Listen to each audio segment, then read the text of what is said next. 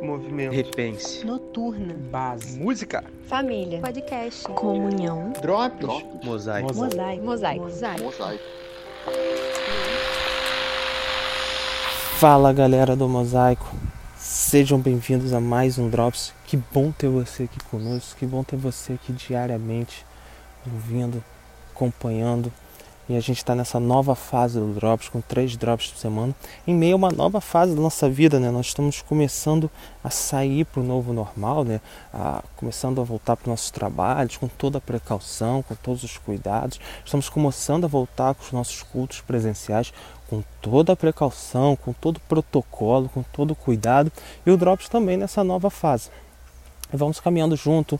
É, eu tenho sido muito edificado nesse projeto, espero que vocês também estejam sendo nesses momentos de devocionais que a gente tem junto. E vamos para o nosso Drops de hoje. Eu venho falando, vem fazendo uma sequência de drops sobre a oração sacerdotal de Jesus, a sua oração registrada no capítulo 17 do Evangelho de João. E essa oração está no, na última noite de Jesus aqui na Terra. E eu vim falando dessa última noite há um bom tempo sobre o padrão serviço, discurso e palavras, mais oração. E eu venho falando sobre alguns pontos dessa oração há algum tempo. Nós já falamos sobre como Jesus, na hora de maior angústia, ele orou por seus amigos, ele orou por nós, ele orou pela nossa unidade. Nós falamos sobre o verso 3 e a vida eterna que é conhecer a Deus. Nós falamos sobre tornar o nome de Deus conhecido do verso 6, bem como sobre a alegria de Jesus no verso 13. E hoje olharemos para o verso 15, sobre estar no mundo, mas não ser do mundo. A partir do verso 13 diz assim: Agora vou para ti, mas digo estas coisas enquanto ainda estou no mundo, para que eles tenham a plenitude da minha alegria. Deles a tua palavra e o mundo os odiou pois eles não são do mundo, como eu também não sou.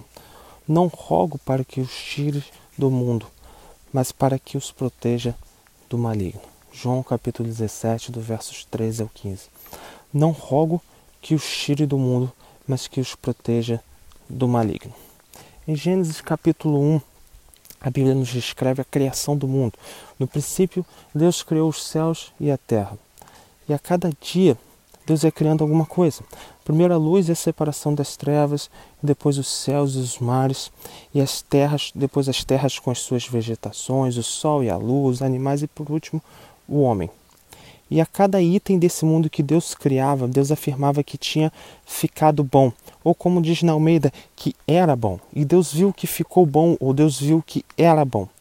Mas o homem, o homem com seu pecado, com seu orgulho, com a sua vontade de ser seu próprio Deus, não apenas corrompeu a si mesmo e a sua relação com Deus, mas também corrompeu o mundo e a sua relação com o mundo. O mundo que Deus fez bom se, de, se desandou e virou território ocupado pelo inimigo. O mundo inteiro jaz no maligno, como diz o verso 19 do capítulo 5 de 1 João. Esse verso também pode ser lido da seguinte maneira: o mundo todo está sob o poder do maligno. E é nesse mundo, a criação de Deus, que mesmo depois da queda ainda revela os atributos invisíveis de Deus, seu poder e sua glória. Os céus declaram a glória de Deus e o firmamento proclama as obras das suas mãos, já dizia o salmista. É nesse mundo que agora está sob o poder do diabo e das suas artimanhas, é nesse mundo que somos convocados a sermos agentes do reino de Deus, a sermos o próprio reino de Deus. Como diz C.S. Lewis, um território ocupado pelo inimigo. Eis o que o mundo é. E o cristianismo é a história de como o rei legítimo aportou, você poderia dizer até que aportou disfarçado e nos chama para participar da grande campanha de sabotagem. Lewis diz assim: percebe que Jesus não ora para que Deus nos tire desse mundo.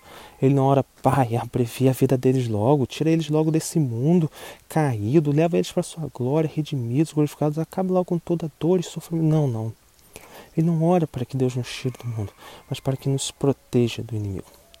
Ele ora sim, porque apesar da crueldade do mundo, apesar de todo o sofrimento que já enfrentamos, ainda enfrentamos, enfrentaremos ainda mais, nós temos uma missão de sermos Cristos aqui na terra, sermos pequenos Cristos aqui, sinalizando o reino, revelando Jesus ao mundo e revelando que nele, em Jesus, há possibilidade de vida verdadeiramente abundante que nada nesse mundo é capaz de dar.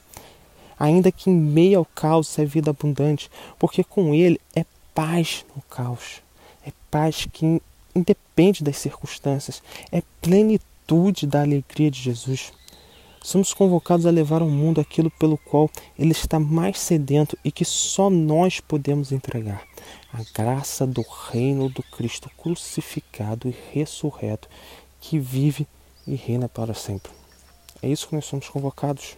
Dessa forma, a vida com Jesus é completamente diferente da vida muitas vezes cruel e injusta do mundo onde o maligno domina, do qual Jesus roga que o Pai nos proteja. Jesus quer que vivamos de modo a sinalizar o reino e revelar o mundo. E isso, isso, isso não significa viver de modo niilista e pessimista diante da maldade, nem mesmo de modo ingênuo diante da maldade, mas significa ver toda a beleza da vida no mundo criado por Deus, que ainda caído consegue revelar a sua glória, é ver a beleza da graça nesse mundo, é ver a beleza de uma vida com Jesus nesse mundo, porque é nesse mundo que ele nos botou para viver.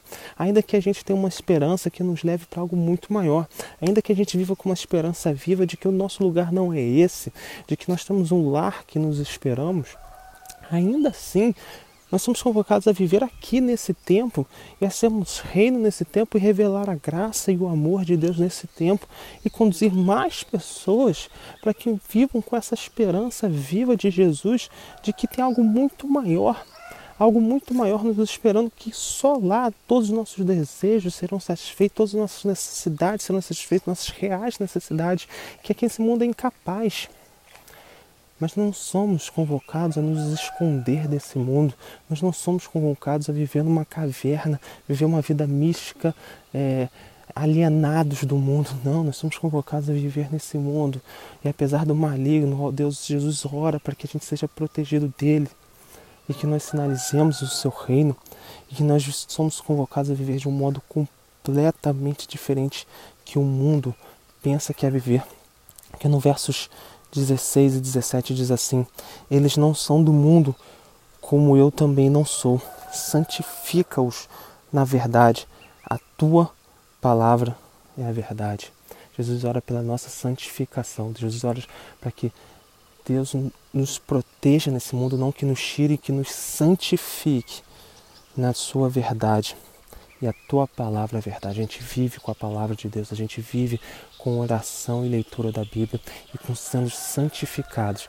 E desse modo a gente vive sinalizando um jeito completamente diferente novo de se viver, um jeito completamente diferente novo de se relacionar com Deus, de se relacionar com os outros, de se relacionar com o mundo.